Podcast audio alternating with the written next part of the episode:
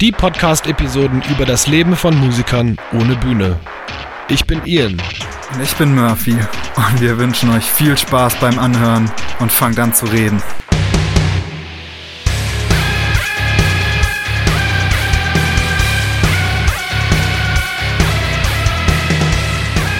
Jawohl, herzlich willkommen bei Bühnenlos. Jawohl, da sind wir leck. wieder. Ja, Gummo. Gummo. Gummo. Ja, es ist tatsächlich 9.15 Uhr ist es gerade, als Ja. wir, also in dem Moment, in dem wir die Episode hier aufnehmen. Da sieht man mal, wie committed wir hier sind, ne? ja, das war deine Idee. Echt? War es meine Idee? Das war deine Idee. Das war deine Ach, verdammt, Idee. okay. Ich bin schuldig. Genau. Ja, ich bin ja. tatsächlich voll der Morgenmensch geworden, auch durch diese äh, Pandemie. Oh je, oh je, oh je. Also ich würde sagen, es ist nichts Schlimmes daran, Morgenmensch zu, zu sein, aber das, das Ganze, das hat Grenzen, ja. Das hat Grenzen. Oh Mann, oh Mann, oh Mann. Ja, guten Morgen allerseits. Herzlich willkommen zu einer neuen Folge Bühnenlos. Wir sind jetzt bei Episode Nummer 4. Ich glaube, an der Stelle würde ich mich ganz gerne mal bedanken bei all den Leuten, die in die letzte Folge reingehört haben mit Ace von ZSK. Nochmal Shoutout raus an ihn. Das war wirklich eine ganz tolle Folge. Wir haben die aufgezeichnet am 25. Dezember, weil wir uns dachten, naja, wir können ja unsere einsame Weihnachten auch mit etwas verbringen, was irgendwie sinnig ist. Wir waren sowieso irgendwie zu Hause oder bei uns in den Studios und konnten unsere Familien nicht besuchen, weil da war ja Lockdown, Lockdown, Lockdown, Lockdown, Lockdown. Und ja, hier sind wir jetzt in Episode Nummer 4 mit ein paar Veränderungen. Ich würde sagen, warte, ich kündige mich jetzt selbst an, so richtig geil. Ich würde sagen, Nice. ich, ich würde sagen, ich fange mal an. Leg einfach mal los. Nee, ähm, ach, was gibt's zu erzählen? Also, wir haben ja in den letzten, in den letzten vier Folgen, in den letzten drei Folgen natürlich jetzt immer wieder mal darüber gesprochen, Wege aus dieser Situation heraus, ähm, wie man Bewältigungsmechanismen irgendwie ansetzt, wo man sie ansetzt, was man tun kann, um halt aus diesen Löchern herauszukommen. Wir sind jetzt natürlich im Laufe des Podcasts immer besser vernetzt, auch bei Instagram, folgen auch Profile von anderen, denen es vielleicht auch so geht, besonders in Richtung Alarmstufe Rot hat unser Podcast auch Aufmerksamkeit bekommen, worüber wir uns natürlich super freuen. Und äh, ja, ich arbeite jetzt in einem Impfzentrum in der Arena Treptow, wo ich 2006 Slipknot gesehen habe. So schließt sich der Kreis, So ne? schließt sich der Kreis. Ähm, überall in Deutschland werden ja aktuell jetzt Impfzentren gebaut. Ähm, die Bundeswehr ist hart am Start dabei, da so äh, eine Foundation für zu bauen. Und äh, ja, jetzt haben wir so Anlagen, die gleichen einer Mischung aus einem Einkaufszentrum, einem Flughafen und einem Militärlazarett, in denen wir jetzt gerade in dem oder in meinem speziellen Fall äh, ungefähr 1800 Leute am Tag impfen. Und aktuell bin ich dort im Leitsystem besonders tätig. Da machen wir das People Management, wie wir halt die Leute da durchschleusen. Und dann kriegen die so ein Video und den ganzen Papierkram und so und weisen die Leute dann da schlussendlich in die Impfkabinen zu ihrem Doktor dann zu. Und das ist so ein belohnender Job. Geil. Also, oh, das musst du dir mal vorstellen, ne? Die ganzen alten Leute, die sind auch so dankbar und erleichtert und man kann dort richtig schön von diesem ganzen Geschwurbel Abstand nehmen, weil man ist an der absolut vordersten Front, diese Pandemie eigenhändig zu bewältigen. Also realer wär's nur, wenn du selber der bist, der impft. Absoluter Geil. Hammer, wirklich. Ich Total würde voll geil. gern wissen, wie dieses, ähm, also falls du dieses Gefühl auch noch ein bisschen konkretisieren kannst, ähm, wie geht's dir, wenn du morgens dahin gehst? Wie geht's dir, wenn du abends zurückgehst? Und wie geht's dir da während? Wenn ich morgens dahin gehe, bin ich müde, weil ich bin kein Morgenmensch. Aha, wir sind gerade 9 Uhr morgens Podcast, Manometer. Nee, also eigentlich um die Zeit wäre es jetzt schon offen. Ähm, geht halt 9 Uhr morgens los, macht auf. Wir treffen uns immer Viertel vor neun mit der Teamleitung dort und äh, ja, mit der, mit der, mit der Hallenleitung, sage ich jetzt mal, also die weißen Westen, das sind die, die obersten, koordinieren das alles, damit wir 9 Uhr pünktlich aufmachen. Ähm, das Gefühl ist von Anfang an relativ äh, zügig, würde ich mal sagen, in den Positionen, wo ich jetzt so gearbeitet habe. Ähm, wir kriegen morgens einen Schwall Menschen. Das sind ja alles Leute, die Einladungen bekommen. Und die alte Leute sind organisiert. Dann stehen die ja auch mal um acht schon da draußen, ne? komm rein. Das Gefühl ist ähm, unheimlich schön, weil jeder, jede Sekunde, die du dort verbringst, tust du einfach etwas für deine eigene Zukunft. Du sprichst auch dort mit den Leuten wirklich in so einem Level wie, hey, das ist vielleicht nicht der Job, den wir uns alle vorgestellt haben. Das ist nicht der Job, den wir für immer machen wollen, aber das ist der Job, den wir jetzt machen wollen. Und der Job appelliert auch an die eigene Vernunft und an die eigene Moral, zu sagen, ja, wir machen das jetzt hier und wir sorgen dafür, dass wir dieses Ding halt wuppen. Ne? Das ist ein unheimlich schönes Gemeinschaftsgefühl, ähm, aber es ist unheimlich anstrengend. Ich habe jetzt mit mehreren äh, Kollegen da, die ich jetzt kennenlernen durfte, äh, schon mal so ein bisschen vorgefühlt. Da befindet sich jetzt natürlich eine Menge Leute, die vorher, ich sag mal, im Feld Alarmstufe Rot gearbeitet haben. Ne? Das sind halt jetzt Leute, die zehn Monate lang nicht richtig gearbeitet haben. Komm mal auf dieses Pensum wieder zurück. Das ist unheimlich schwer. Also so, mm, weißt mm. du, wenn du von neun bis um sechs aufhast da irgendwie und dann bist du da von halb neun bis um halb sieben und so. Das sind lange Tage unter einer FFP2-Maske. Ähm, das fordert einen richtig heraus und man ist danach unheimlich fertig. Aber unheimlich glücklich. Also es ist unheimlich schön, dieses Gefühl, zu wissen, okay, man hat heute was vollbracht, was wirklich, wirklich Sinn macht. Das gibt's, es ist einfach unstrittig, dass das gut ist, weißt du? Und das hast mhm. du nicht mhm. selber zu verantworten. Wenn du jetzt einen guten Job machst, ist natürlich noch besser, aber die Tatsache, dass du dort eingechippt bist und dich dort befindest und irgendwas tust, ist schon. Eingechippt war jetzt ein schwieriges Wort. ja, ja, genau, genau, genau. Oh Mann, stimmt. Ja, der zieht auch jetzt wieder, weil ich natürlich aus dem Geschwurbel wieder ziemlich weit entfernt bin, ne? Weil, also, ja, du schwurbelst halt nicht mehr und dort, also ich habe echt lange nicht mehr über Bill Gates oder 5G oder Querdenker oder sowas auch nachgedacht, weil das spielt dort alles gar keine Rolle mehr.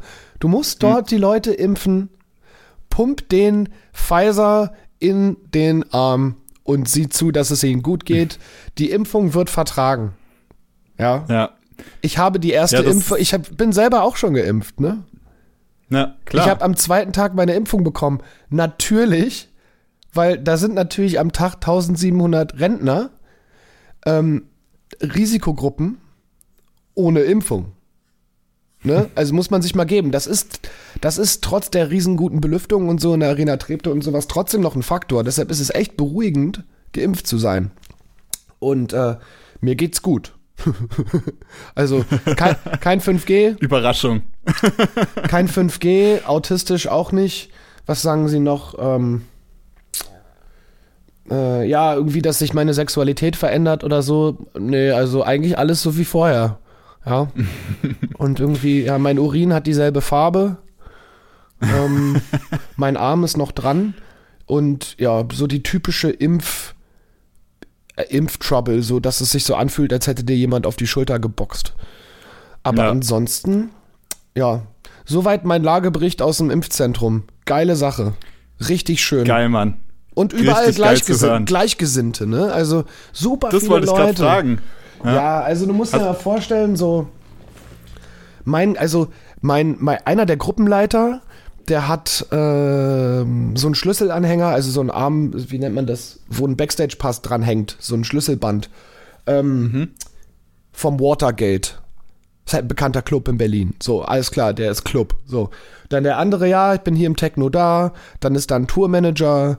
Dann ist da, dann sind da Leute, die haben vorher irgendwie, ähm, ach, Sisyphos, Bergheim, sowieso Arena Treptow selbst ist ja auch eine Veranstaltungshalle. Ganz viele Leute aus der Clubkultur, aus der Veranstaltungsindustrie, aus der Gastronomie. Und das sind halt auch fähige Leute, weil wir bringen ja auch die Voraussetzungen mit, sowas gut zu machen dort, ne? Mhm. Also People Management für mich als, ich sag mal, Musik-Business-Heini, Event-Heini, äh, ob es nun auf der Bühne, hinter der Bühne, neben der Bühne oder im ganzen Drumherum. Ich kenne das da. bloß, dass das Subjekt nicht darum geht, dass da jetzt Slipknot spielt, sondern äh, da werden alte Leute mit Impfstoff geimpft. Und eigentlich ist das auch beruflich knüpft das eigentlich auch schon so an, wo ich aufgehört habe letzten März, ne? Mhm. Das heißt, ähm, ja, ich bin wieder back in the system. Und Geil. Ja, ich, ich muss mal, das ist witzig, weil ich habe um zwölf Therapie. mal gucken, was ich ihr dann erzähle, weil dann bin ich für heute schon ausgeredet. Aber ähm, ähm, ja, ey, ich kann wirklich, kann mich nicht beschweren. Ich falle ins Bett abends, bin völlig im Eimer, aber happy. Mhm. Ich fand es ehrlich gesagt auch so geil, das von dir zu hören und das alles mitzukriegen, weil obwohl man insgeheim weiß, dass da draußen eigentlich die große Mehrheit befürwortet, dass wir alle geimpft werden, befürwortet, dass wir diesen Kampf gegen das Virus mit aller ähm, Vehemenz auch aufnehmen, ähm, entsteht ja der Eindruck, weil diese Minderheit ähm, so laut ist, dass du oft das Gefühl hast, die, die Gesellschaft sei irgendwie 50-50 gespalten. Und ich finde das so schön, auch von dir, äh, weil wir kommen ja alle gerade nicht raus. Wir sehen gerade alle die reale Welt nicht. Unsere Wahrnehmung ist gefiltert durch diese Social-Media-Bubble, in der wir alle sind. Genau. Und deswegen finde ich es so schön, äh, mich mit jemandem zu unterhalten wie dir, der gerade wirklich jeden Tag in diese echte Welt äh, raustritt, so viele Menschen sieht und die allgemeine Wahrnehmung vielleicht viel besser spüren kann. Ähm, Oh, als ja. äh, je- jemand, Ja. der sonst irgendwie isoliert ist. Und das finde ich so schön von dir zu hören, dass wir ja echt fucking viele sind, die äh, geimpft werden wollen, die wollen, dass wir uns bald wieder in den Armen liegen können, uns auf Konzerten versammeln können und so weiter. Ja, ich glaube, ich glaub, eine, eine, eine Sache, die mir daran besonders bewusst wurde, ist halt die, die Mathematik an, der- an, an der ganzen Operation. Ja, also, um mal in die Politik, in den politischen Bereich unseres Podcasts zu gehen. Also, besonders über die letzten Tage gibt's ja Kritik an die EU, es gibt Kritik an Spahn. Der Spahn, der muss so viel abkriegen, das ist furchtbar. Ist jetzt meckern alle über die Impfstoffhersteller, ob's Pfizer, ob's äh, AstraZeneca, ob Moderna. Ähm, wir impfen da am Tag aktuell 1700 Leute. So, musst du jetzt mal, also, muss mal einmal so kurz fassen, ja? Ja. Das heißt, wir impfen In an, einem, in an einem einem Ta- Impfzentrum. so, in einem Impfzentrum. Das heißt, wir impfen an 10 Tagen 17.000 Leute. Das heißt, wir impfen an 100 Tagen 170.000 Leute. So, das geht also so weiter. So, jetzt gibt's in Berlin zumindest noch ein Impfzentrum in der Messehalle. Die sind, glaube ich, auch auf einem ähnlichen Pensum wie wir. Dann äh, gibt's das Erika-Hess-Stadion im Norden Berlins in Wedding. Die sind schon geöffnet. Ich glaube, die verimpfen einen anderen Impfstoff. Ich weiß gerade nicht genau. Die sind natürlich nach, also auf Maximalkapazität ausgelegt, was wahrscheinlich auch so ein Bereich wie unserem sein wird. Auch wenn es weniger ist, selbst wenn es 1000 am Tag ist. Das heißt, in Berlin werden aktuell, auch ob es drei, vier, vielleicht 4000, wenn es 5000, 4000 Leute geimpft. Ja. Das summiert sich. Wir sind mittendrin, gerade echt fucking viele Leute zu impfen. Ne? Also, wenn du in die Politik guckst, hast du das Gefühl, oh, das, das geht nicht los und die Politiker streiten sich, jetzt sind die am Wahlkampf und so, das ist echt ein Desaster, sich das anzugucken. Ähm, aber die Wahrheit ist, ich bin ja jetzt Bodentruppen, so. Wir impfen. Wir impfen und zwar echt schnell. So. Und wir arbeiten echt auf, auf, also die Leute, die letzten Termine, Viertel nach fünf, die sind um Viertel vor sechs da raus. So. Das ist nicht länger als beim Arzt. Wir impfen die Leute, die haben Top-Betreuung, die haben Mobility-Leute, die haben einen Beobachtungsbereich mit Sanitätern, die haben, die haben Leute, die, die, die, die sich drum kümmern, dass die mit ihren Rollstühlen da reinkommen. Die haben auch Leute, die sich um den Papier, alle sind voll nett. So, das ist voll die krasse große Unternehmung und die funktioniert. So, ne? Und ähm, ja, wir haben natürlich alle irgendwie our fair share of Doomscrolling hinter uns, so. Und ich gucke jetzt in die Nachrichten und lese das alles natürlich ganz schön differenziert. Weil, yo, wir impfen und zwar auf Vollgas. Und das zu wissen, ist für, für die Seele so geil. Ja. Also, boah, Hammer. Das sind halt die Good News, die es halt natürlich nicht in die Tagesthemen schaffen. So, du machst dir die Tagesthemen nicht an und dann kommt äh, hier der Sprecher und sagt, heute ein Riesenerfolg. es wurden so und so viele Menschen geimpft. Äh, wir freuen uns, äh, bla bla bla. Weil das will auch niemand hören, ne? Das Ähm, will ist auch ja keiner völlig hören. klar. Das will auch keiner Ja. hören, was dumm ist, weil man, ich, ich würde mir wünschen, dass die das hören wollen, weil wenn man mal über die, über die guten Entwicklungen der Impfzentren spricht, könnte man durch diesen Trick vielleicht auch ein bisschen politisches Vertrauen zurückgewinnen.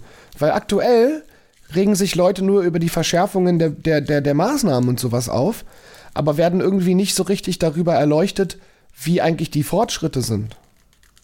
Würden sie über die Fortschritte informiert sein, also zum Beispiel meine Ma, die rufe ich jeden zweiten Tag an und erzähle ihr genau die Details und die interessiert das.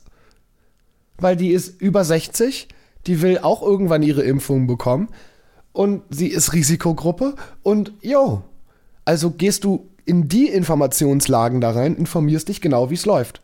Und nicht irgendwie Bild online oder was für eine schlechte Presse da irgendwie lesen, die sich jetzt über Jens Spahn echauffiert und äh, irgendwie Armin Laschet cool findet.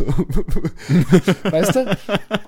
Also irgendwie, also von daher, von daher, ja, genau. Also so, so viel kann ich auf jeden Fall da zum Impfzentrum berichten. Das ist absolut geil und absolut der Hammer und super, super schön. Und ich hoffe, dass äh, alsbald ganz viele Menschen oder dass für ganz viele Menschen die nächste Veranstaltung, die sie besuchen, eine Impfung ist.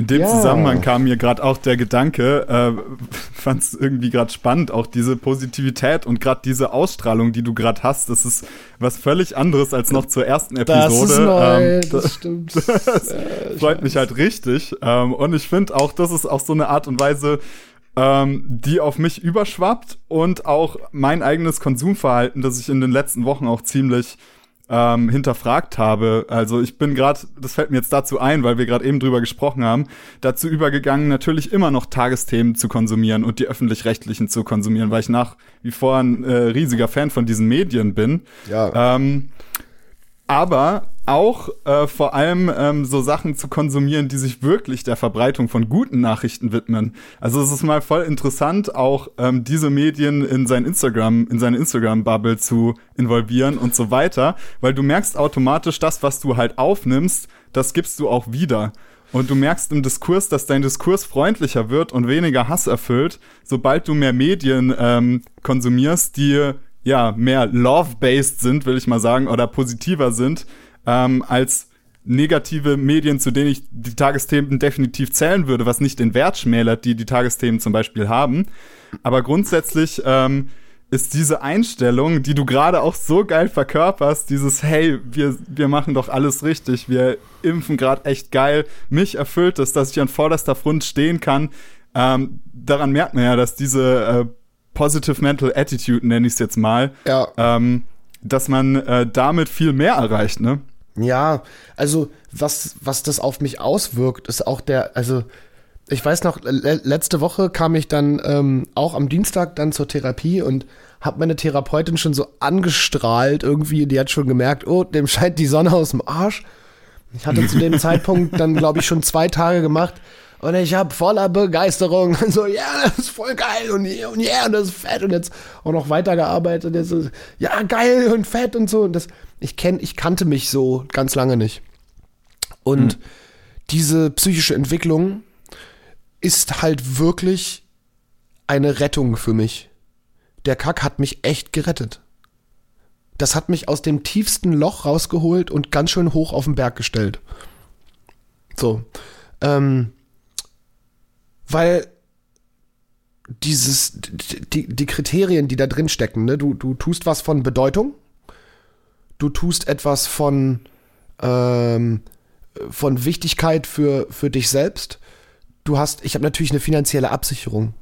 Und mal, mal nebenbei, für die, die sich dafür interessieren, ne?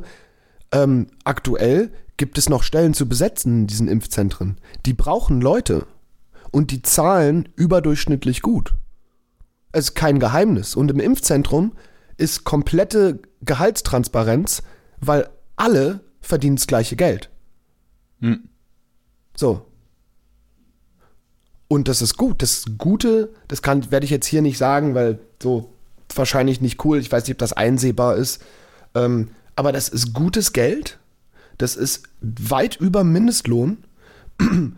Und ähm, deshalb ist natürlich die existenzielle Absicherung wieder zurück. Und existenziell ja. abgesichert zu sein, boah, hab ich das vermisst. Also hm. diesen ganzen Novemberhilfen, Dezemberhilfen-Kram, den ich im Übrigen finde, sollte es im Juni, äh, äh, im Juni, im Januar auch weiterhin geben, pro Monat des Lockdowns. Was für ein politisches Versagen. Aber darüber rege ich mich jetzt nicht mehr so doll auf, weil ich arbeite jetzt wieder für mein Geld in einem Job, der mich jetzt erfüllt. Mhm. Und das ist ein ganz großer Shift für mich psychisch, so, weißt du? Und ja, daher ist mein Leben sozusagen, also mein Real Life, ich habe ein Real Life wieder und zwar ein ziemlich beschäftigtes Real Life, in dem ich auch nebenbei gar nicht so viel Zeit habe, mich auch in, in, in dieser Social Media Bubble so zu bewegen. Ja, Weil ich keine Zeit habe, in mein Telefon zu gucken. so. Ja, genau. Und du bist vor allem, was ich glaube ich ganz wichtig finde, nicht mehr ohnmächtig, ne? Nicht ja. mehr dieses Gefühl, ja. ähm, unterdrückt zu sein von dieser Gesamtsituation, von der Politik, einfach nicht mehr handlungsmächtig äh, sein zu können, sondern jetzt bist du halt jemand, ähm, der was tut, ne? Dieses Gefühl haben ja ganz viele Mucker auch ähm, jetzt gerade immer noch und äh, gehabt auch, ähm, einfach nicht zu wissen, was man, was die nächsten Schritte sind. Einfach da zu sitzen und sich zu denken, ja fuck, und jetzt? Genau. Und das ist halt ähm, dadurch ein bisschen zurückgekommen, ne? Ja, ich bin halt nicht mehr bühnenlos, ne? Also wirklich.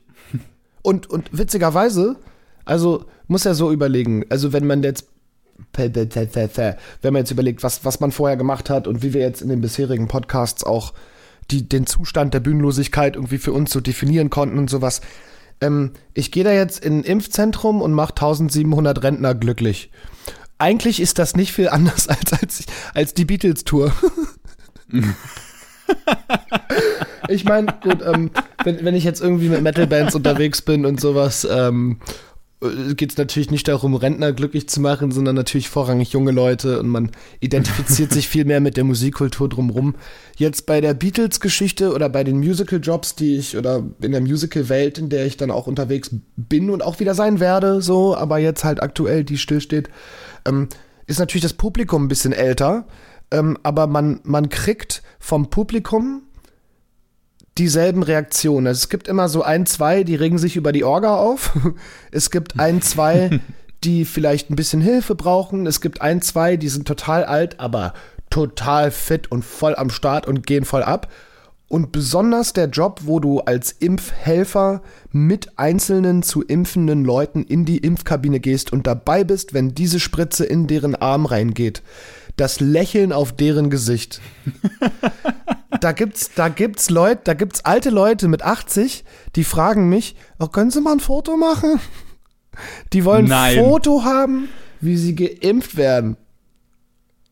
Und manche wollen, halt die wollen Foto und die wollen, die wollen den Klebsi von der Chargennummer und so haben. Oder die wollen, oder die, da gibt's eine, da gibt's eine, eine Pappwand hinten, wo die so Dankesbriefe ausstellen, die dem Impfzentrum zugestellt wurden und sowas. Ah, das ist, die Reaktionen sind halt im Prinzip innerhalb der Grundmotivation des Musikmachens auf der Bühne eingemauert. Du gehst da raus und machst Menschen glücklich. Mhm. Von daher ist die Mission tatsächlich verdammt ähnlich auch, ne? Ja, stimmt. Das, das ist total, da sind ganz viele Parallelen, die unheimlich interessant sind, ähm, die man da so erforschen kann. Äh, weshalb ich auch wirklich jedem, der das Alarmstufe Rot-Problem in seinem Leben hat, empfehlen kann, sich in einem solchen Impfzentrum zu bewerben, weil das ein Sammelsurium Leuten, denen es auch so geht, und du hast eine richtig geile Mission. Mhm. So ist it. Yeah! Ich habe eine Frage, die brennt mir voll unter den Fingernägeln, auch nach der Episode mit Ace, ähm, weil es ja bei Ace auch so war, dass diese Situation eintreten musste, wo er kapiert hat, so fuck, so geht's nicht weiter. Genau. Würdest du sagen, dass ähm, es notwendig war für deine jetzige Entwicklung und dass jetzt alles wieder in die richtige Bahn läuft, dass du diesen Moment während der Pandemie in der Bühnenlos-Situation hattest, wo du gedacht hast, fuck, ich kann nicht mehr. Also dieser ja. Moment, wo du viel ja. Scheiße gefressen hast, dass das notwendig war, dass du überhaupt ähm, jetzt da bist, wo du bist. Ja, total. Also ich würde, ich würde behaupten, ähm, der Job hat mich äh, gerettet, wenn man so will. Ich glaube, das war so ein bisschen so eine, so eine, so, ein- so ein Weg, der dann in zwei Richtungen ging. Der eine war Hilfe suchen in jetzt professioneller medizinischer Form, entweder zu sagen, okay, also gut, ich meine, ich bin schon in der Therapie, aber dann so eine Geschichte von wegen, okay, ich muss jetzt vielleicht mal zwei Monate irgendwo hin. Ähm, oder fuck it, ich mache jetzt diesen Job. Ich muss jetzt im Impfzentrum arbeiten. Und es ist ja auch Ace, der das losgetreten hat, dass wir diesen Podcast machen. Und es ist auch Ace, der eigentlich im Prinzip auch diese Beweg diese Beweggrund mir irgendwie mit auf den Weg gegeben hat, etwas tun zu müssen. Und ich habe mich fürs Impf Impfzentrum entschieden. So. Das ist das Beste, was ich tun konnte. Wirklich. Ähm, ich hatte mich im Dezember dafür schon beworben und habe jetzt war jetzt im Social Media da relativ ruhig drüber. Also ich glaube, das erzähle ich gerade öffentlich auch so zum ersten Mal, dass ich das überhaupt mache. Ähm, Ace hat sich auch beworben in einem in der in einem Velodrom, glaube ich. Die laufen jetzt an irgendwie. Ähm, wir bringen natürlich durch unsere ganze Erfahrung in unseren bisherigen Jobs auch genau die Voraussetzungen dafür mit. Die Bestätigung ist top. Und das ist ein Weg daraus. Das ist wirklich eine Alternative aus allen, auf allen Ebenen ist das wirklich eine Alternative zu psychischer Behandlung. Mhm. Ich denke, wenn die Dinge Ja, schlimm sind, sollte man beides gleichzeitig tun, ne? Ja. Äh, simultan, aber es ist auf jeden Fall eine unheimlich große psychische Hilfe, dies zu machen. Muss ich wirklich sagen.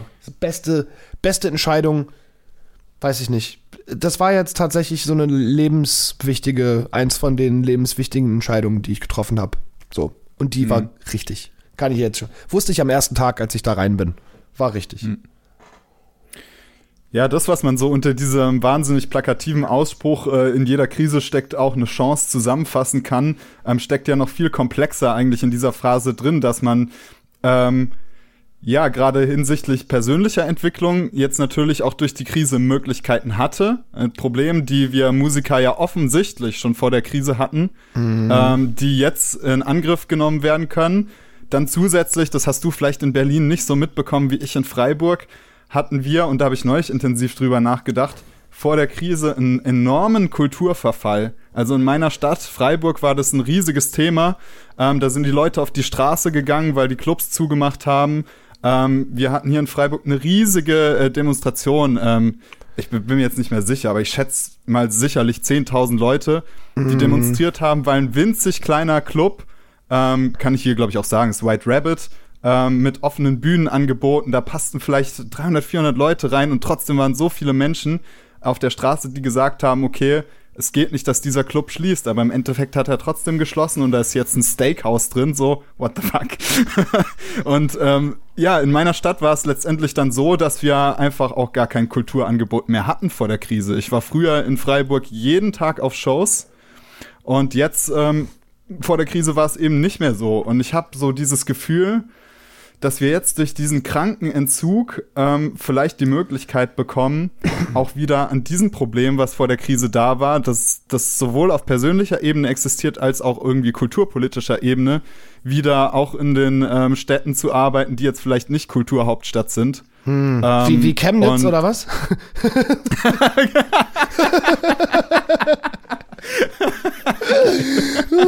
ich kenne Chemnitz leider nur wegen einem Haufen Nazis und dann kommen ein Haufen Promis und machen dort ein Konzert. Also ich glaube, oh Mann, scheiße. Oh shit. Ja, aber meinst du, das, das ist auch so eine Chance, die es vielleicht gibt, dass die Leute jetzt dadurch wieder spüren, ähm, wir brauchen die fucking Konzerte für unser Leben, ähm, auch für, für die Lebensfreude und für Lebensinhalt und ähm, können uns nicht nur auf, auf die, das digitale Entertainment verlassen, weil wir merken jetzt gerade alle, da wir alle das digitale Entertainment irgendwie noch haben, dass es halt offensichtlich nicht reicht, Nein. äh, damit wir zufriedene Menschen sein können. Nein, das reicht nicht. Das reicht lange nicht. Also, du kannst, du kannst äh, gerne mit deiner VR-Brille dir Slipknot live Multicam geben. Das ist bestimmt geil. Aber die Sache ist, das haben wir, das habe ich neulich bei der Aufzeichnung von, äh, von Eskimo Callboy mit dieser Magenta-Geschichte gemerkt. Du kannst die, die tighteste Show, du kannst so alles. Aber was dir fehlt, ist die Tatsache, dass du, du sitzt in deinem blöden Wohnzimmer. Auch wenn du Kopfhörer, VR-Brille, bla bla bla bla bla, du sitzt in deinem Wohnzimmer. Du brauchst diesen menschlichen Kontakt. Du musst, du musst das mit Leuten gemeinsam erleben. Das ist eine ganze Sektion an Emotionen, die wegfällt. Die kannst du auch gar nicht digital replizieren. Klar, du kannst replizieren, irgendwie einen fetten Sound, hol den fetten Subwoofer, riesen Bildschirm, mach das wie im Kino. Okay. Aber du kannst nicht replizieren, welche emotionalen Prozesse stattfinden, wenn du das mit den, gemeinsam mit anderen erlebst. Und somit würde ich sagen, ich sehe das als Chance und der Entzug von dieser ganzen, von diesen ganzen Events sollte wirklich vielen zeigen, dass das wichtig ist. Hm. Gleichzeitig habe ich sehr wenig Vertrauen in die aktuelle Kulturpolitik. Ich fühle mich, ich war noch nie in einem musikalischen Sektor, den ich irgendwie für repräsentiert gehalten habe politisch. Ich bin ein ganz großer Fan von klassischer Musik, aber überhaupt kein Fan von den Musikern der klassischen Musik. Weil das nämlich aus irgendeinem Grund eine politisch unterstützte Minderheit auch an Musikern ist, die nur weil sie Brahms, Bach und Beethoven spielen, oh, das war voll der Brahms, Bach und Beethoven, Triple B, Bro. ähm, gespittet. Gespittet. Ähm, irgendwie jetzt privilegiert sind. Und ich weiß noch, als, als, die, als das losging, wurden alle freischaffenden Musikern in Deutschland Ersatzgagen angeboten von Frau Grütters. Oh, aber nur den im Klassik. Und auch nur denen, die in staatlichen klassischen Häusern Fixverträge hatten. Nicht angestellt, aber irgendwie jetzt so Gagenverträge hatten. Sorry, ich hatte 101 Konzerte mit einer Beatles-Show. Die wurden alle abgesagt. In einem privaten Theater, in dem ich davor auch gearbeitet habe, wo man sich den Arsch aufreißt und keine Kohle von der Regierung bekommt. Hab ich irgendeine Ausfallgage bekommen? Nein. So. Deshalb, diese privilegierte Situation, mit der Kultur und diesem ganzen Klassikzeug muss sich wirklich mal verändern, weil der Großteil, mhm. Besonders, das merkst du gut, wenn du in Freiburg kommt ein Club, macht zu, stehen 10.000 Leute da und demonstrieren. Das sind 10.000 Leute. Die demonstrieren aber nicht, wenn irgendwie ein Theater zumacht. Die demonstrieren aber, wenn ein Club zumacht, weil das ist denen wichtig. Das gibt dir Identität, kulturelle Zugehörigkeit. Ähm, alles, was das mit sich bringt, so. Und wenn das wegfällt, yo, das ist echt schlecht. Und das ist mehr als einmal im Monat mal auszugehen ins Theater. Das ja. ist deine ganze Identität. Von daher müssen wir das selber machen. Darauf will ich hinaus. Mhm. Wir müssen das selber machen. Wir müssen anpacken. Wir müssen unsere Clubs wieder bauen. Wir müssen wieder unsere Überstunden arbeiten. Wir müssen, und das werden wir alle, weil wir haben Bock, so. Wir müssen wieder noch eine Nachtfahrt machen, damit wir am nächsten Tag nochmal in einer anderen Venue spielen können. Wir müssen dann bis spät proben. Wir müssen dann wieder früh aufstehen und ganz früh losfahren zu unserem Gig. Wir müssen dann mal versuchen, in der Venue, die es noch nicht gab, mal einen Gig zu machen. Ähm, ich glaube, dass so eine Art Neusortierung im Kopf hier passiert ist, so dass wir, ja, uns neu geeicht haben und feststellen, was uns wichtig ist. Und ja. nach diesem Eintauchen zurück ins Real Life der Events sage ich dir, ich zehre so stark davon, wieder mit so vielen Menschen zu kommunizieren. Oh, ist das mhm. schön. Dann sind die ja, auch Mann. noch, dann sind die auch noch geimpft. Dann haben wir auch noch unsere FFP2-Masken, desinfizieren uns alle 20 Minuten die Hände. So, dieser soziale Kontakt ist so wertvoll. Von daher, wir müssen es selber machen, aber es wird zurückkommen. Aber wir müssen es selber machen. Mhm. Uns wird nichts geschenkt, weil die Politik interessiert sich nur für die Bayreuther Festspiele. Ja. Und da stehen wir, was Alarmstufe Rot angeht. Große, großen Shoutout übrigens auch an die Beatsteaks, die äh, gestern, glaube ich, ein neues Video rausgebracht haben. Da wird es thematisiert. Äh, okay Kid, weiß nicht, ob du das auch gesehen hast.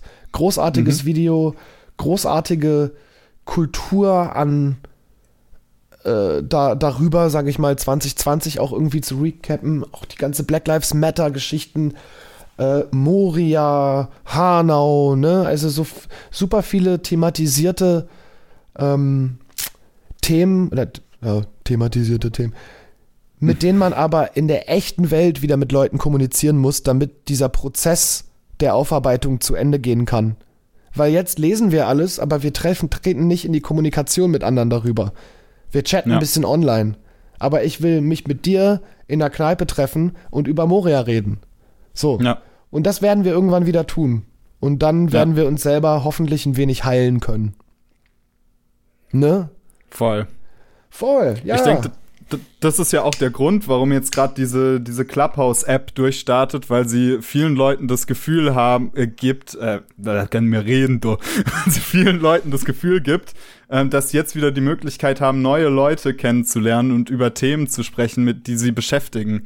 Ähm, Total. Und das ist halt wirklich essentiell und das merkt man immer mehr. Ich möchte aber noch auf einen Punkt eingehen, den du angesprochen hast, den ich so spannend fand, und zwar diesen, diese Bevorzugung der elitären, ich sag mal, humanistischen Kultur mm. ähm, in Deutschland, äh, weil das hat mich gerade so bös getriggert, weil das Problem ja auch flächendeckend da ist. Total. Ähm, und ich finde es so geil, dass wir jetzt drüber sprechen, weil für mich ist es ein völlig neues Thema, das aber ganz stark im Zusammenhang damit steht, wie wir Kultur nach der Krise erleben möchten und wahrnehmen wollen. Total. Weil ähm, du ja in letzter Zeit oder vor der Krise vor allem dieses laute Spießbürgertum hattest. Das war bei uns in der Stadt halt ganz stark, weil halt ja, wenn sorry, vom Konzerthaus halt beim Frei Du wohnst halt auf Freiburg, ne? also genau, ist halt so. Hier links-grün konservativ versifft hier. Genau. ja, aber ähm, du hast halt beim Konzerthaus nicht äh, 100 Leute davor stehen mit einem Bier in der Hand, die sich alle unterhalten, sondern die gehen halt brav rein, geben ihre Jacke ab und es bleibt alles da hinter verschlossenen ähm, ähm, Türen. Natürlich genau. hast du beim Club davor die Leute, die halt äh, Spaß haben, lachen, sich unterhalten. Und es gibt halt ähm, auch gerade Anwohnerpolitik und so weiter das Phänomen, dass die Leute immer mehr so ihr, ihre Heimsituation haben wollen, ihre sichere Situation, in der sie bitte ungestört ähm, einfach chillen können. Ja. Und was machen wir jetzt das letzte Jahr? Wir chillen ungestört zu Hause, ohne dass jemand draußen laut ist. Ja, ähm, Freiburg um, halt. ja, genau, Freiburg halt.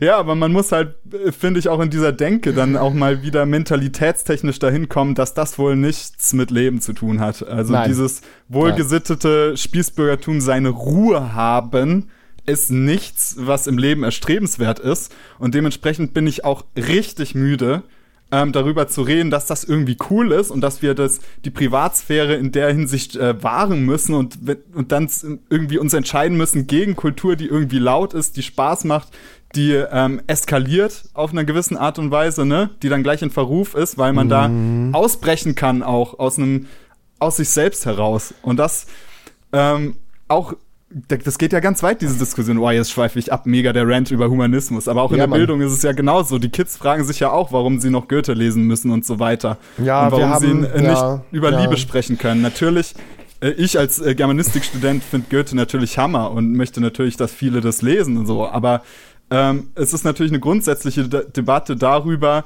ähm, ob es wirklich eine Kanonkultur gibt, die mehr wert ist als Subkulturen zum Beispiel. Naja, wir müssen, wir müssen jetzt natürlich beide jetzt nochmal uns, also ich muss mich jetzt von dir sozusagen unterscheiden in dem Zusammenhang. Du wohnst in Freiburg, ja. Ich wohne halt in Berlin. Und ich impfe in der Arena Treptow. Daneben ist das Badeschiff. Daneben ist der Arena Club. Da ist Club der Visionäre. Da ist, äh, ich weiß nicht gerade, wie das heißt, Craig Belmer. Ach, das, das ist halt, auf einer der, der, der, der Clubstraßen, so, ne? Das ist im Zentrum des eigentlichen Nachtlebens von Berlin. Ähm, du sprichst so ein bisschen von Gegenkultur. Ich spreche bei genau demselben Phänomen hier von Leitkultur. Ja? Also es gibt jetzt, mhm. es gibt ja. ja die Berliner Clubkommission und sowas und da taucht immer mal wieder was in den Nachrichten auf. Das ist total gute gewerkschaftliche Arbeit, die die da leisten. Wir haben in Berlin 50 Prozent des Tourismus wegen Clubs und wegen Nachtleben und wegen Kurztrips, Die Leute bleiben, was war das? Die bleiben im Durchschnitt 2,4 Tage und geben im Durchschnitt 203 Euro in dieser Stadt aus. Ne? Das ist mhm. keine Subkultur. Das ja. ist ehrlich gesagt ja. für mich schon als jemand, der vielleicht mehr aus dem Metal kommt und sowas, ähm, das ist für mich Leitkultur. Das ist für mich, das mhm. ist Mainstream. Ja. Feiern, Techno, so. Das ist in Berlin. Du fragst jeden zweiten, oder anders, wenn du jetzt Leute fragst, da sind mehr als jeder zweite. 80 Prozent der Menschen würden sagen, sie hören regelmäßig Techno und das ist also den neuen Techno so. Ähm, und das ist deren Leitkultur, Clubkultur, natürlich. Mhm. So. Voll. Die, die, versammeln sich natürlich jetzt auch alle im Impfzentrum und arbeiten dort. ähm, ganz viele Technoköpfe. Das ist Leitkultur. Ähm, in Freiburg, wo ich ja jetzt auch selbst letztes Jahr auch war und so, habe ich auch festgestellt, okay, hier tickt das Ganze noch ein bisschen anders. Ich glaube, das verteilt sich über Deutschland auch ganz unterschiedlich, weil eher so die großen, die großen A-Städte in Deutschland haben natürlich mehr äh, von dieser Leitkultur. Du bist natürlich jetzt mehr in so einer B-Stadt. Ne? Dadurch hast du mhm. natürlich mehr die konservativeren Strukturen der Kulturszenen und sowas du hast natürlich einen kulturpolitischen Sprecher, du hast natürlich einen Kultusminister in deinem Bundesland, du hast natürlich auch einen für Freiburg und so weiter. Die setzen sich dann erstmal dafür ein, dass deine Theater und sowas weiter bestehen.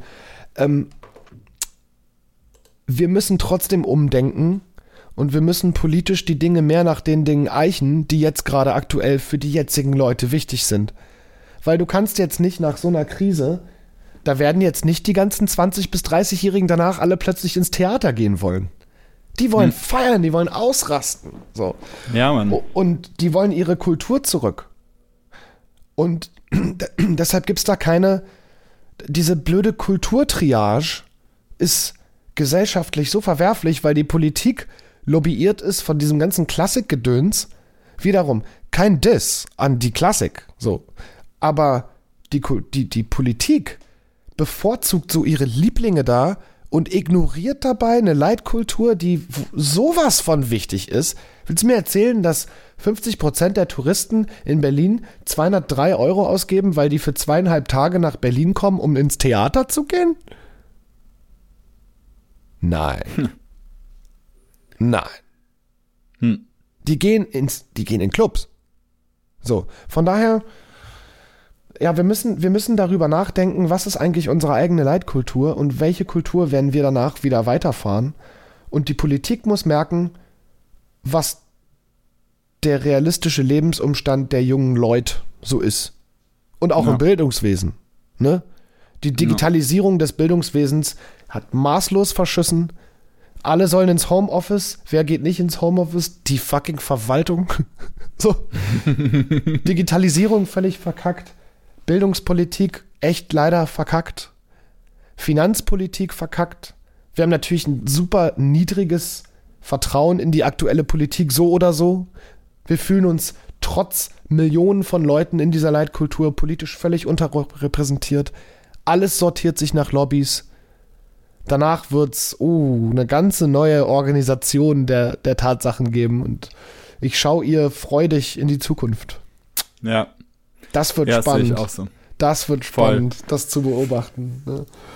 Von daher, ja. Ja, vor allem interessant ist ja auch die Entwicklung vor der Pandemie gewesen, weil gerade Freiburg war auch mal eine Stadt, ähm, die ja gerade das, was du beschreibst, als Leitkultur hatte. Und deswegen nehme ich das, glaube ich, auch so besonders krass wahr, weil Freiburg war ja auch mal Punk-Hauptstadt ja, das habe ich auch mal gehört. Das ist jetzt übertrieben, aber von Freiburg war halt Punk mal riesig. Das war ja, halt voll klar, krass. Eine Studentenstadt. So die Rosen, die Ärzte haben hier gespielt, als als die noch klein waren so.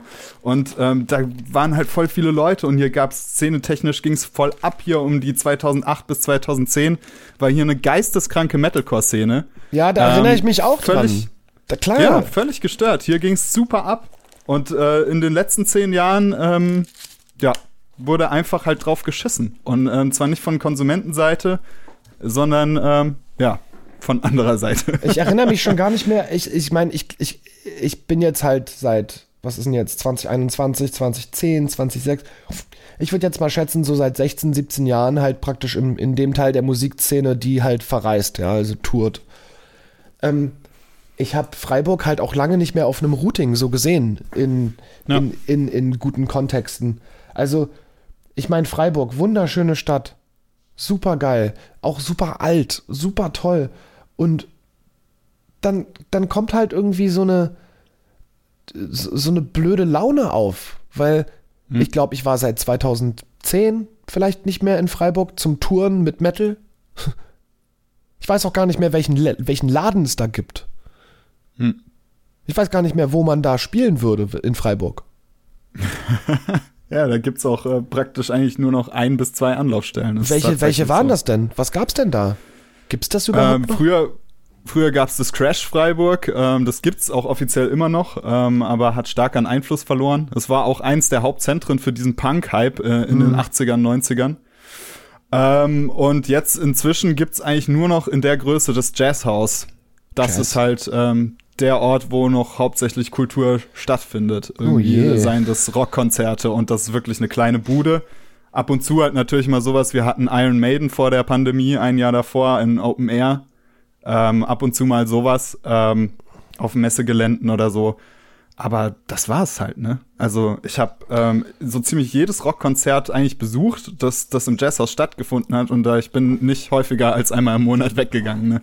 Ah, okay, ja. Äh, das ist schon, ähm, schon eine Katastrophe hier gewesen. Aber das ist ja der Grund, äh, warum wir hier darüber reden und warum ich denke, auch äh, an euch, die ihr dazuhört, so das wieder als, als Chance zu sehen und auch wieder engagiert tätig zu werden, weil das Geile ist, es gibt ja auch gerade die Jugendhäuser und die autonomen Zentren, ähm, die werden ja weitestgehend von den Folgen dieser Krise unbetroffen sein. Ähm, und man kann dort mit ziemlicher Sicherheit wieder aktiv werden, sich engagieren, ähm, sich zusammensetzen, regelmäßige Festivals organisieren, ähm, kleine Konzerte, weil das ist ja äh, wirklich Kulturstiftend, ne? Also Das ich weiß nicht, wie es dir stiftend. ging, Das ist aber ich stiftend. habe nicht, ich habe nicht angefangen Mucke zu machen, ähm, weil ich irgendwie den und den krassen Künstler gespielt habe, sondern ich habe Mucke machen wollen ab dem Moment, wo ich das erste Mal als 14-Jähriger auf so einer kleinen Local Show war und gesehen habe, da stehen Leute auf der Bühne, die sind nicht groß anders als ich, Genau. ähm, aber die machen richtig geilen Scheiß und das ist für mich absolut erreichbar. Jetzt nehme ich mir mal eine Klampfe in die Hand und zock, weil ich will da auch hin, auf diese kleine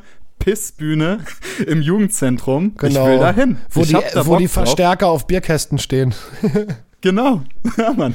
Die man Oder dann, sogar die ganze Bühne auf Bierkästen. äh, die, ja, ja, stimmt, stimmt. Oder Pal irgendwelche Palettenbühnen und so. Ja, klar. Ja, aber das, so fängt Ja. das ja an. Und wie willst du Nachwuchs fördern, wenn du dann irgendwie auf diesem Jugendmusiziertrip bist und dann irgendwie müssen die alle irgendwie sechs Jahre lang Klassikschule machen, um dann in der Philharmonie zu spielen. Und das ist ja gar nicht das, was, was die Leute eigentlich wollen, ne?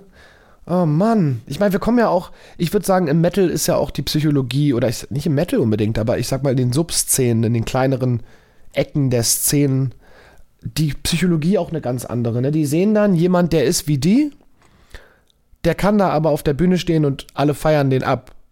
Und kannst mir erzählen, was du willst. Du willst das natürlich auch. Die Lorbeeren sind geil. So. Und denkst dir, kann ich auch. Dann setzt du dich da hin, klemmst dich dahinter und siehst zu, dass du das dann auch machst. So.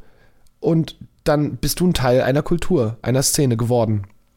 Und bist in deinem Kopf irgendwie da voll drin und reflektierst das in dem Moment noch gar nicht so richtig. Und dann brauchst so eine Krise wie jetzt, um festzustellen, warte mal, das war halt voll krass, ne? Damals. Du gingst da rein, du hattest deine Zugehörigkeit, alle hatten dieselben T-Shirts an, irgendwie optisch irgendwie Gemeinsamkeiten. Ähm, zwar indiv- individualisiert, aber trotzdem alles relativ ähnlich. Total die tolle Musik und jeder konnte das sein und jeder konnte da was bewirken und bedeuten. Und das ist halt genau das Gegenteil von dieser Kulturverrohung. Aber dafür muss Mhm. man halt die, die Orte erhalten. Ja. Und deshalb ist mir das auch so ganz emotional wichtig, dass diese Bühnen bleiben. Weil das ist der Startpunkt. Das ist dieser, dieser Kasus Knackus ähm, von, von, von dieser Entwicklung. Und wenn die Dinger sterben, das sind die, die pleite sind. Das sind die, die jetzt so richtig am struggeln sind. Das ist halt die, die Gefahr. Es darf nicht alles so werden wie in München, Mann. So, da hab ich keinen Bock drauf. Hm, hm. So, und ja, deshalb müssen wir uns wirklich, glaube ich, nach dieser, nach dieser Krise, wenn das endlich mal, wenn ich alle geimpft habe, ähm, wirklich Du mal. alleine. Genau, genau. Don't hassle the half.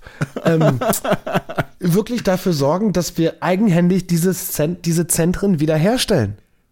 Ja. Diese Umstände. So, das werde ich machen. Und das ist geil, weil jetzt lerne ich auch noch einen Haufen Leute kennen, die auch das wollen. Von daher, ja, ähm, ist das, glaube ich, eins der, der, der, der, der Credos dieses Podcasts auch wirklich sagen zu können, geht in diese Impfzentren, überlegt euch, ob ihr da arbeiten wollt. Ihr könnt das natürlich auch freiwillig machen. Ja, das muss nicht bezahlt werden. Wenn da ein Freiwilliger ankommt, dann, na klar, sagen die nicht nein. Ähm, macht euren Erste-Hilfeschein und arbeitet in so einem Impfzentrum. Holt euch meinetwegen einen Nebenjob bei der Telefonseelsorge oder bei der, bei der, bei der, bei der Telefonhotline von, von, äh, von dem Impfzentrum. Holt euch einen Job in der IT, wenn ihr nicht mit so vielen Leuten in Kontakt kommen wollt. Holt euch, es gibt super viele Möglichkeiten, dass man sich da bewerben kann. Ich würde mal sagen, für den Podcast hier packen wir mal in die Infokarte mal einen Haufen De Details, die suche ich jetzt mal raus für diese Impfzentren, speziell für Berlin. Ähm, vielleicht auch, ich guck mal, was Hamburg, München, Köln und so weiter da auch machen, Frankfurt. Da gibt's super viele Möglichkeiten, wie man als nicht medizinisches Personal sich trotzdem in diese ganze Impferei involvieren kann. Das ist ein super Weg nach draußen. Und äh, ja, Impfzentrum ist die neue Bühne. So, das ist ein Weg dahin. Das ist der Hammer, wirklich. Kannst du jedem Ja. empfehlen. Ich feiere das jedes Mal, wenn ich es erzähle. Wirklich. Mir scheint die Sonne aus dem Arsch. Das ist so geil. Und, Geil, und äh, das merkt man zu 100 Prozent. yeah, Nice. Fett, Nice. Fettorelli. Fettorelli. Fettuccini. Genau, also richtig, richtig geil, richtig geil. Äh, Gegenfrage. Glaubst du, dass in Freiburg die Ressourcen dafür da sein werden, dort wieder Boden für Kultur herzustellen? Oder glaubst du, dass es unwiederbringbar geschädigt? Du hast Furcht.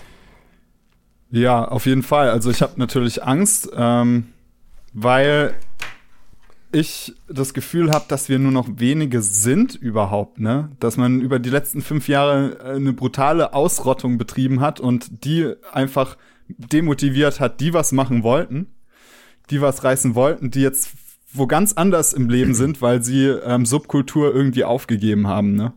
Und ähm, inzwischen was ganz anders machen und dieses Hobby, nenne ich es mal, ähm, an den Nagel gehängt haben und jetzt äh, sich vielleicht für Autos interessieren oder so. Oh, das kann ich Ähm, mir sehr das gut so- vorstellen. Da, Schön Freiburger so Kennzeichen, getönte Heckscheibe, Einfamilienhaus. Frau mit Arschgeweih. Sorry, das war voll klischeehaft. ähm, aber ne, die, die, ja. Ja, ja. I know what you're saying. das ist, das ist halt die Angst, die da ist und dass die, die sich ähm, wirklich ähm, noch irgendwie engagieren, ähm, halt so ein bisschen, ja, äh, ein Kumpel von mir hat das mal ganz nett äh, umschrieben mit Sesselfurzer sind, ähm, die, die halt wirklich nicht die Typen sind, die wirklich nachts durch die Clubs streifen und wirklich halt bis 4 Uhr noch da sind und Kultur wirklich erleben, sondern das sind dann halt eher ähm, in gewisser Weise spießige Leute, die ähm, von Kultur ein völlig anderes Verständnis haben. Und ich wünsche mir einfach, dass ähm, nach der Pandemie auch für die Stadt Freiburg und für alle Städte, in denen es ähnlich läuft, zum Beispiel die Musikerhauptstadt Mannheim, ne? Ähnliches Phänomen, ähm, ist ja auch ähm, in der Szene und Kultur wahnsinnig äh, rückschrittig geworden. Witzig, ne? Ähm, dass, dass in Witzig. diesen Städten der Spirit auch wieder erweckt in Leuten, die vielleicht das Thema schon an den Nagel gehängt haben oder, oder halt vielleicht selbst eine Band haben ähm, und äh, gar nicht Veranstalter sind und dadurch ihre eigene Band pushen wollen. Völlig geil. Einfach mal, einfach dieser Spirit, den wir früher hatten, von dem ich noch meine besten Freunde übrigens damals gewonnen habe. Mein engster Freundeskreis, das sind alles Leute, mit denen ich früher Shows gemacht habe. Das ist so schön, dass ähm, ist ja Familie, was daraus erwächst das halt, ich denke, auf diesen Spirit sind wir absolut angewiesen, damit es für so Städte wie Freiburg auch nur in irgendeiner Form ähm, auch nach der Krise eine Hoffnung gibt.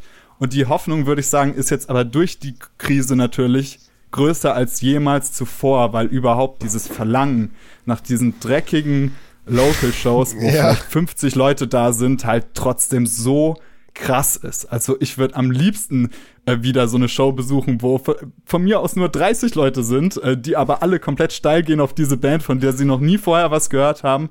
Und ich denke, das Verlangen ist äh, bei vielen Leuten gerade da. Und ich würde einfach auch noch mal motivierend äh, hier hinaus äh, sprechen, dass die, die dieses Verlangen spüren, äh, sich nicht darauf verlassen, dass andere Leute das Angebot schaffen, äh, sondern selbst aktiv werden, um dieses Angebot zu schaffen. Genau. Also nehmt das trotzdem wahr, wenn es die gibt, aber überlegt euch, ob ihr sie selber nicht kreieren und schaffen wollt, weil irgendwer muss es tun.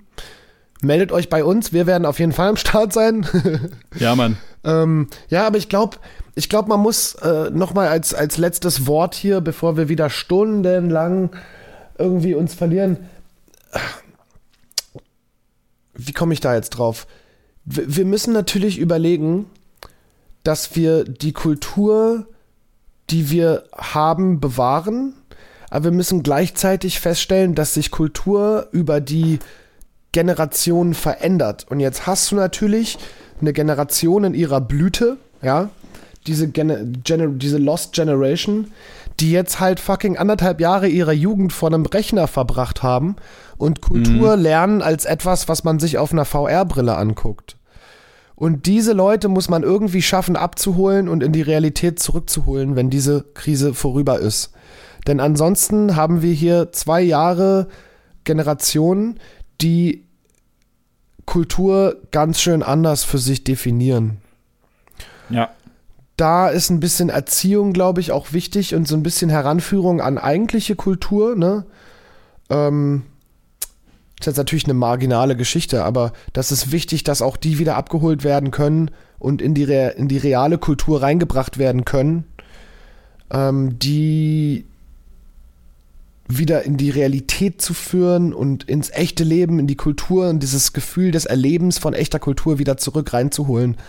Weil VR-Brillen sind geil, die Technik ist krass, alles ist unheimlich digital, das ist total schlau und total fortgeschritten, aber es ist halt eben nicht alles. Mhm. Ne?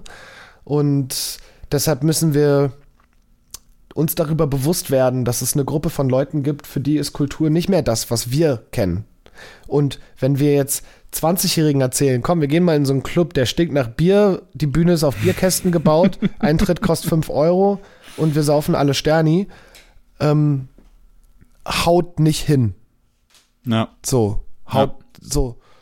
Und genau, deshalb ist es wichtig, dass wir, dass wir, dass wir überlegen, dass Kultur auch für Leute sich jetzt unterschiedlich anfühlt und die kulturelle Erziehung anders ist. Ich dachte früher auch immer, oh, die Leute wären jetzt alle Spießer, aber das, das gibt's, glaube ich, in jedem, jedem Zyklus, dass es irgendwann ja. Aussteiger gibt aus kulturellen Bewegungen und auch was, was weiß ich, oh, der, der, der hört jetzt kein Techno mehr. Ja, der ist jetzt auf Hip-Hop oder ja, der geht nicht mehr feiern oder der, der kommt nicht mehr auf Konzerte, der hat jetzt einen Job bei Siemens. So. Diese Leute verfolgen ja trotzdem noch Kultur. Also lass uns ja. inklusiv sein und begeisternd sein und motivierend ja, und demonstrativ da rausgehen und das Gutes tun da draußen und die Leute reinholen in die kulturellen Geschehnisse. Weißt du? Ja. So ein Fall. schönes Schlusswort, oder? Fast schon Plädoyer. Geil, mega cool. Voll. Oh, Mann. Äh, Würde ich auch sagen. Das ist ein, ein herzzerreißend und absolut zutreffendes äh, Schlusswort. Ja. Und finde ich cool, weil jetzt mit der Episode werdet ihr, denke ich, alle so ein gewisses Gefühl der Proaktivität empfinden, dass es Sinn macht, irgendwas zu tun, was sinnvoll ist ähm, für unseren Kampf für die Bühne. Und ja, ich würde sagen, wir hören uns bei der nächsten Episode bühnenlos. Bring it back. Bring yes. it back. Yes. Ciao, macht's gut. So. Schöne Woche euch. Tschüss.